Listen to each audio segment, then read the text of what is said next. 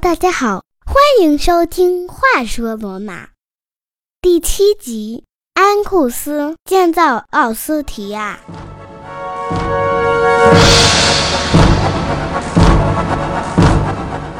上一集我们看到了罗马的第三位国王图鲁斯·赫提里乌斯是怎样用实际行动把“罗马”这个词变成了战争的代名词。事实上，罗马再一次成为了名副其实的万人嫌，周围邻邦对他避之不及。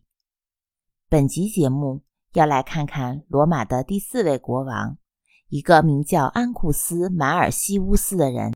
他和前面讲的几位主人公都有明显不同。他是努马·马尔西乌斯的儿子。这个人是谁呢？他是罗马第二位国王努马·庞培留斯的女婿。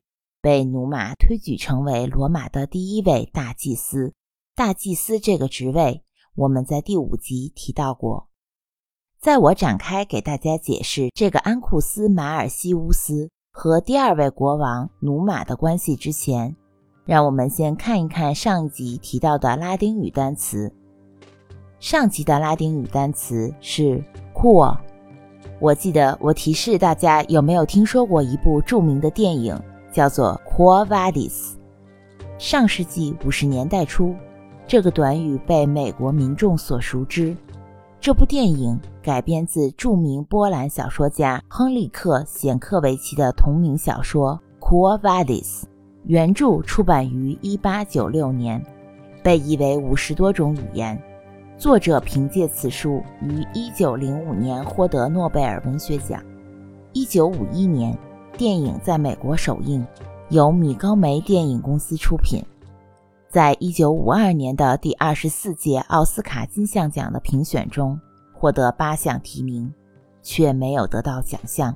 当时在好莱坞，他奇迹般的把米高梅电影公司从破产边缘拉了回来。这部电影是在二战刚刚结束后最早使用新的彩色技术制作的电影之一。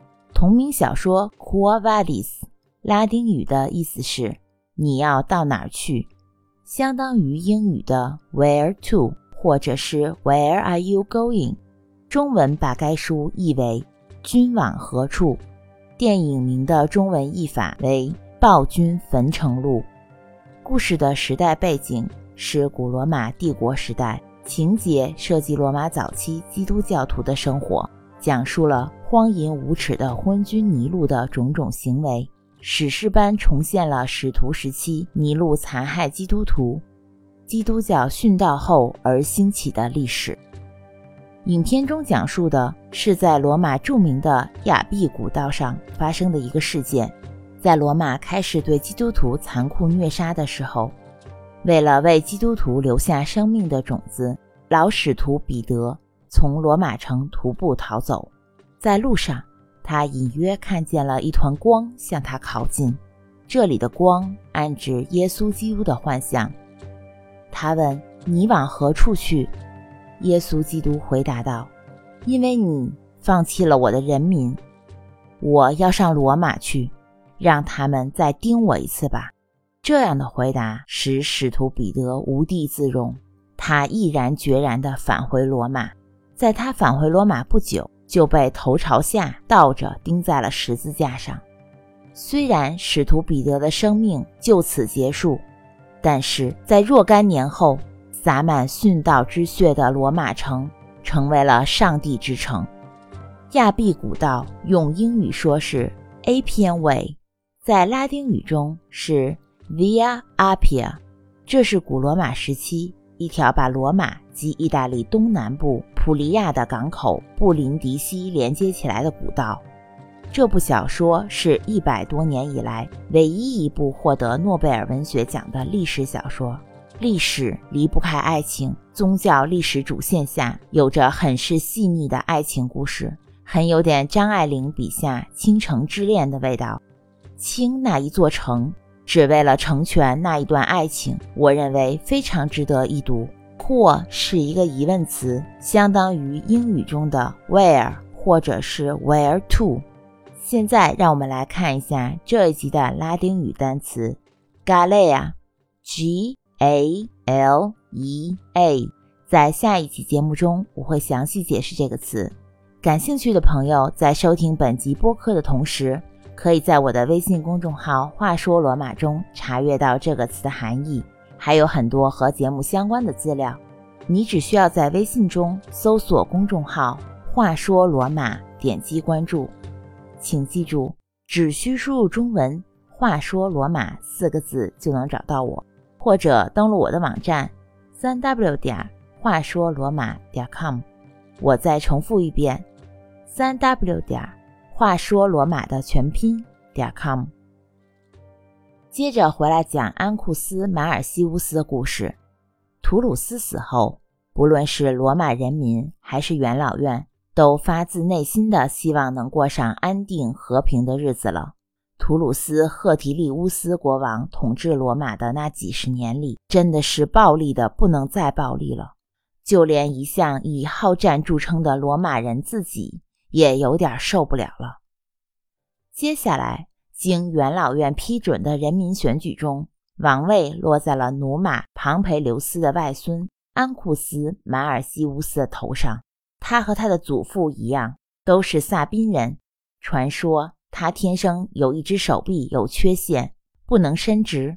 也有人说，他并不是出生在贵族家庭，而是被努马的女儿收养的一个奴隶的孩子。但是最为人所熟知的故事是这样的：他的母亲是罗马第二位国王努马的女儿庞培利亚，他的父亲原名马尔西乌斯。在娶了努马的女儿之后，出于对岳父家族的尊敬，在自己的名字前面加上了岳父的名字努马，所以后人就叫他努马马尔西乌斯。努马推选他为罗马的第一位大祭司。还记得第五集中我们讲过的大祭司的职责吗？有些朋友可能是第一次听我的节目，在这里关于著名的大祭司，我再简要说一下。这是努马在位期间设立的职位，可以说是一个人需要身兼多职。他需要监督罗马城和罗马周边城镇的所有宗教祭祀仪式。挑选公开祭祀神灵所用的牲畜，确保祭祀用的动物身体健康，没有被人喂养不当，更绝对不可以是已经死了的牲畜。他还需要保证用于宗教祭祀仪式的公共基金和捐款记录清晰，统领罗马国内所有大大小小的祭司，为普通的宗教仪式如婚礼。葬礼等安排合适的祭司前往主持，照顾好神圣的家畜，像神圣的鸡呀、鹅呀。更重要的是，要翻译出这些神圣的家畜所传递出的神灵旨意，并且用最快、最直接的方式把这些旨意传递给罗马人民。如果家畜的进食行为翻译的解释是一种不祥的预兆的时候，大祭司的职责要吓唬住民众。但是又不能过分夸大所谓的厄运，以免在人民间造成恐慌、暴动，或者导致人民逃离罗马城。其实大祭司的工作还远远不止这些，我这里只是简要回顾一下。所以刚才说到的罗马的第一位大祭司的儿子，就是今天的主人公安库斯·马尔西乌斯。作为图鲁斯之后的继任者，上任伊始。他认为现在再没什么比恢复努马时代确立的宗教更重要的事情了。于是他命令大祭司将努马各种有关宗教仪式的条文抄写下来，并向公众告示。罗马人此时已厌倦了征战，无论是他们还是邻邦，都开始希望这位新国王成为第二个努马那样的国王。罗马周围的许多拉丁城邦。图鲁斯在位的时候不敢自不量力前来挑衅，观望了多年之后，他们看到现在的罗马有一个新国王坐上王位，这个家伙显然是要遵循他的祖父的步伐，都还以为安库斯不会用兵，只会在祭坛和神庙里当他的国王。周围的拉丁城邦对罗马嗤之以鼻，纷纷前来挑战安库斯的底线。安库斯毫不手软，一个一个击败了他们，让罗马周围的拉丁城邦明白，虽然他不像图鲁斯一样暴力残忍，但是他也绝不是他的祖父努马，避世避战，关门自保。他要让所有人明白，罗马人骨子里是战士，是认真对待宗教誓言的勇士，而不是一群会用剑的祭司。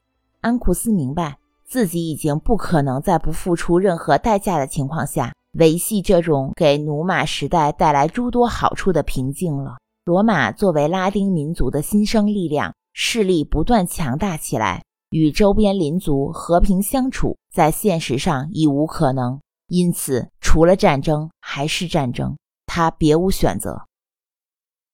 在他统治期间，罗马的国土得以扩大。他从维埃人的手中夺取了一大片台伯河以北的森林，在台伯河入海口处修建了罗马的第一个海港——奥斯提亚港。罗马因此得以将国境前所未有的伸向了大海——地中海。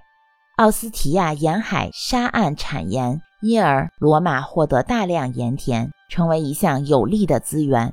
记得我们在第二集中就提到过，在罗慕路斯时期，有一条古老的街叫做萨拉里亚街，字面的意思就是盐街。罗马就是为了运送台伯河口附近的大盐田生产的盐到达内陆各市，才会建造这条街。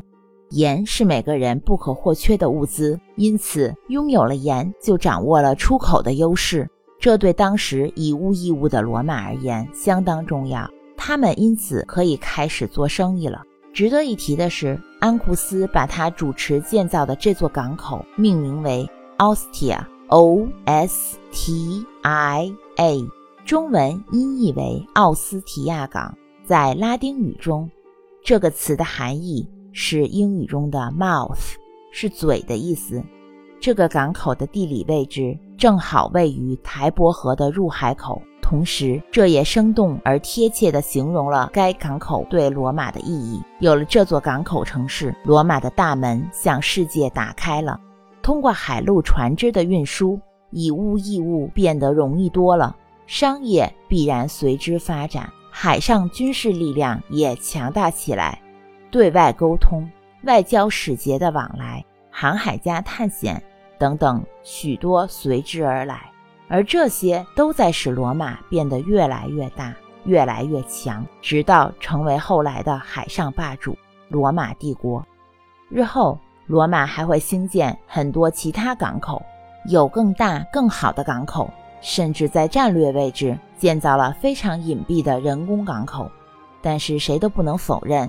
奥斯提亚永远占有着不可忽视的地位，被称为罗马之港，而且那里还保存着很多著名的古建筑遗址、宏伟的壁画和令人印象深刻的马赛克。罗马人口的迅速增长和早期领土大面积扩张，不可避免的黑暗一面也显露了出来，那就是罗马犯罪行为增加。而且是与非之间的界限也开始变得模糊起来。为了阻止这些目无法纪行为的进一步发展，警戒人民，安库斯不得不在罗马修建了第一座监狱。其实，罗马的犯罪率只是短时期内的直线上升，之后逐渐下降，趋于稳定。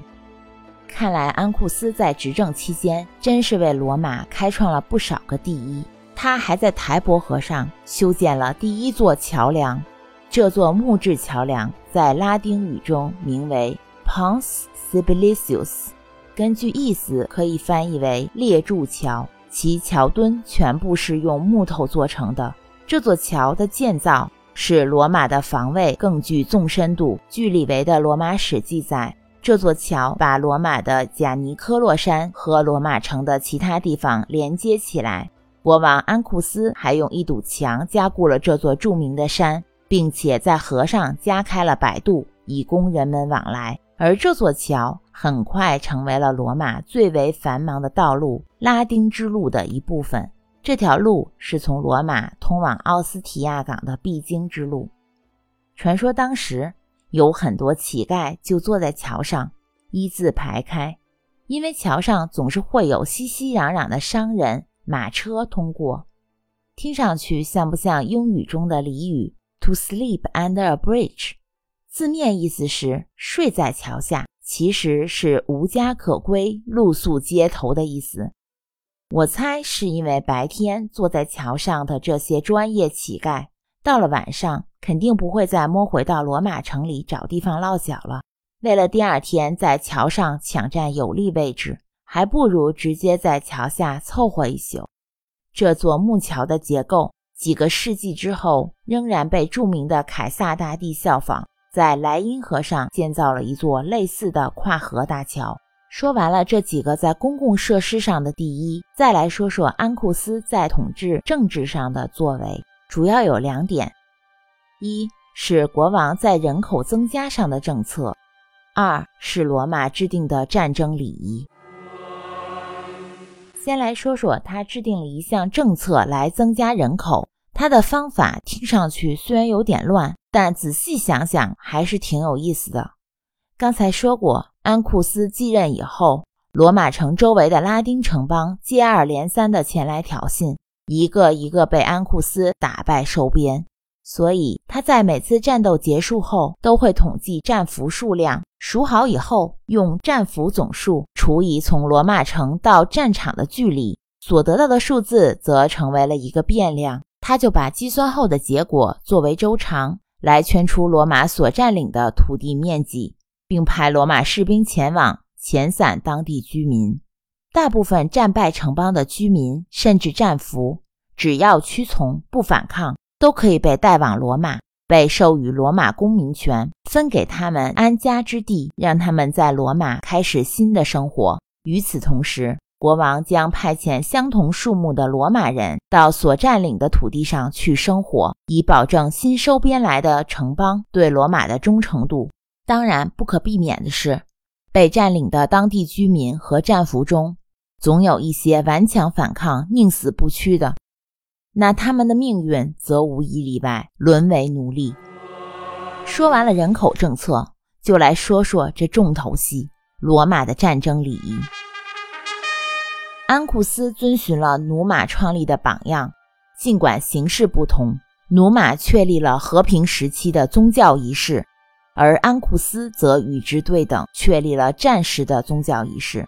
不仅如此，他认为战争不应当匆匆发动，而是应该按照某种形式宣战。他借鉴了古代埃奎科莱部落所培时采用的礼节。据李维在罗马史中的记载，第一步。是国王和元老院派一位职位相当于现在的外交部长前往索要理赔的国家边界。这个职位在拉丁语中是 Pater Patratus，翻译成汉语的意思是国家的父亲，或者说他是要来到敌我双方的交界处。这也是罗马祭司中的一种。当使节来到被索赔国家的边界时，将一顶羊毛帽遮在自己头上。用嘹亮的声音宣读一些固定的誓言。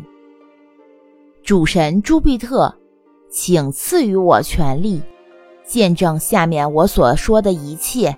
请某国听好，我以宗教和正义之名，全权代表罗马来到这里。接下来，他还将宣读当雷穆斯跳过罗慕路斯所建的壕沟。罗慕路斯将自己的同胞兄弟就地正法时，高声说的一句话：“谁要胆敢来跨过我的城墙，这将就是他的下场。”在第二集中有这段故事的细节。下一步就是这位使节要跨入对方领土，走进敌方，在碰到他见到的第一个人和进入城门之后，以及来到广场的时候。都要重复这段话，只是措辞和形式略有不同。当高声宣读同样的一段话之后，他还要正式传达出罗马的确切要求。我所理解的实际意思就是：如果你们不想被罗马灭掉，就要同意如下条件。这里就显示出罗马侵略扩张的本意。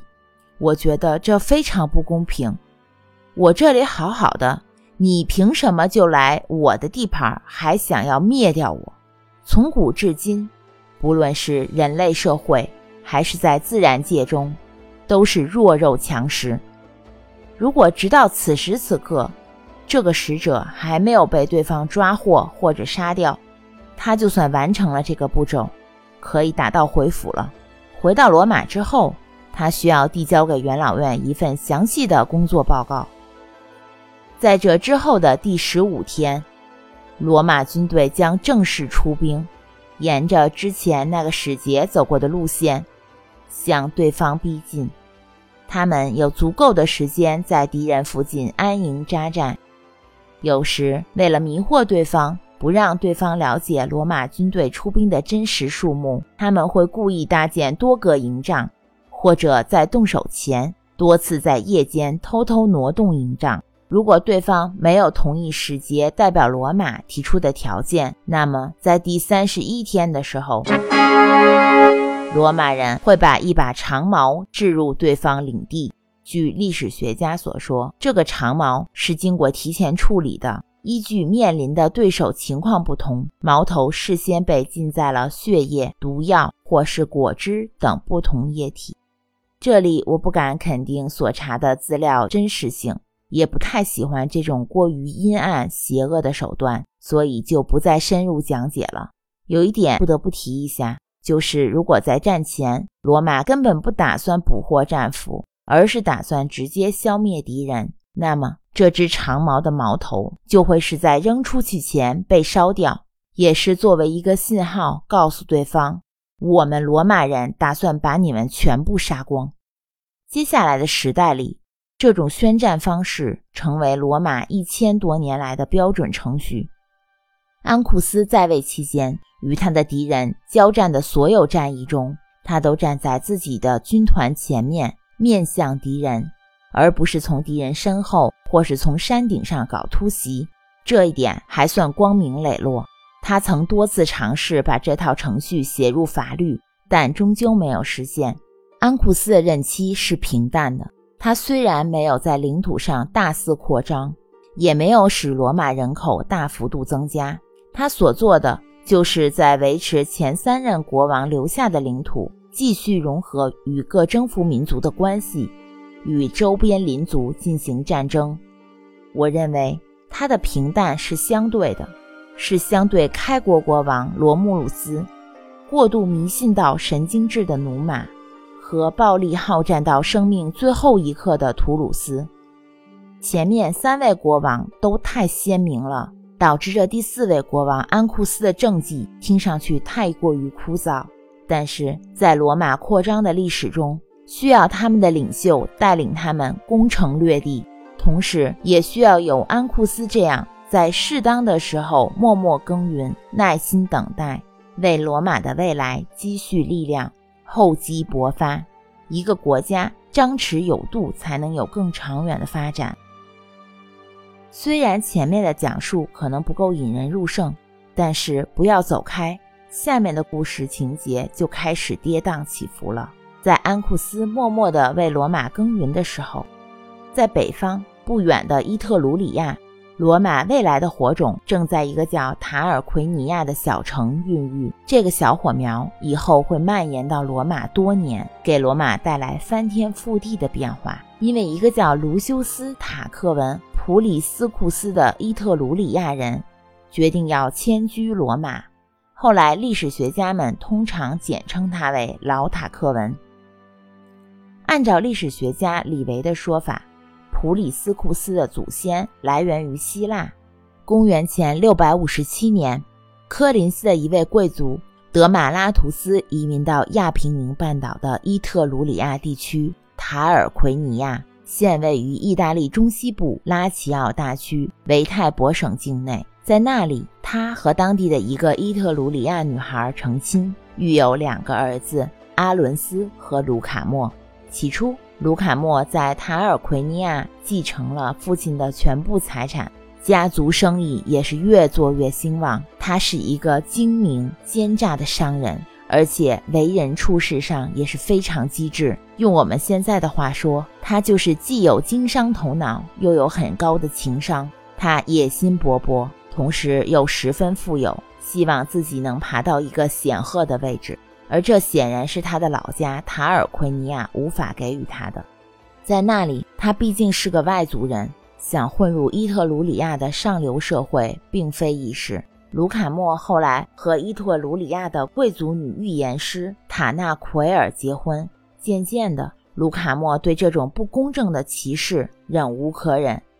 此时，罗马已经越来越强大，允许任何人在罗马开始全新的生活，并且能够得到公平公正的对待。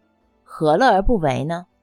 卢卡莫举家移居罗马，本人也成为了罗马公民。改名卢修斯·塔克文·普里斯库斯。很快，老塔克文的全家由于足够富有，自信心爆棚，轻而易举的就和罗马的上层贵族打成一片。看来有钱真是无所不能啊！加上老塔克文的情商和智商，无师自通，能够抓住任何机会上蹿下跳。罗马的大事小情，他都要插上一手。对国王来说，老塔克文和他的妻子简直就是从天而降的摇钱树，而且还友好的有点难以置信。他不仅热心忙于赞助公家的事务，对元老院很多贵族元老们的个人需求和他们的奇思妙想，也是忙得应接不暇，来者不拒。他的家庭。和元老们的私生活也走得很近，他总是想着发展好人脉备用，说不定哪天哪个元老就能够给他在他的登顶之路上添砖加瓦，助他一臂之力。和这些贪得无厌的罗马贵族元老们的走动中，送礼简直就是家常便饭，小到罗马农神节送给小朋友们的糖果。大到帮元老们和富豪地主们牵线搭桥，一步一步的，老塔克文离他的目标越来越近了。不用说，在他被引荐给国王之后，他的慷慨和机敏使他很快成为了国王的座上宾。无论是个人问题还是国家大事，国王都会向他咨询。国王和他的关系好到国王甚至在遗嘱中指定他。为自己孩子的法定监护人立了遗嘱不久，国王安库斯就真的死了。公元前六百一十六年，国王安库斯马尔西乌斯在统治罗马二十四年之后去世。在安库斯的遗体告别仪式上，前来参加的人们没有看到安库斯的两个儿子。那是因为在葬礼前的一天，这两个尚未达到继位年龄的孩子被老塔克文神出鬼没的安排去了猎场。那些没少拿老塔克文好处的元老们全部来到了葬礼上。话说，拿人家的手短，吃人家的嘴短，所以他们是既手短又嘴短。老塔克文如愿以偿，多年来的努力终于修成正果。元老们投票一致同意老塔克文继承王位。下一集我们来看一看这两个被莫名其妙发配到城外猎场的安库斯的合法王位继承人，后来知道了整个故事之后，做出了何种举动？是否为自己争取回来了应有的权益呢？除此以外，我们还有更精彩的故事等着你。传说。老塔克文收养了一个男孩，而这个男孩在一次午睡的时候，整个脑袋突然起火。当他醒来，却安然无恙。历史学家们的描述简直是言之作作，证据十足。更多的故事，敬请收听下一集，第八集《老塔克文》。在和大家说再见之前，我还想再补上一句：上周六是四月二十一日，诞生于公元前七百五十三年四月二十一日的罗马又长大了一岁。罗马两千七百七十一岁生日快乐！如果你对我所讲的故事感兴趣，更多内容可关注我的微信公众号“话说罗马”。感谢大家的收听，我们下集《话说罗马》再见。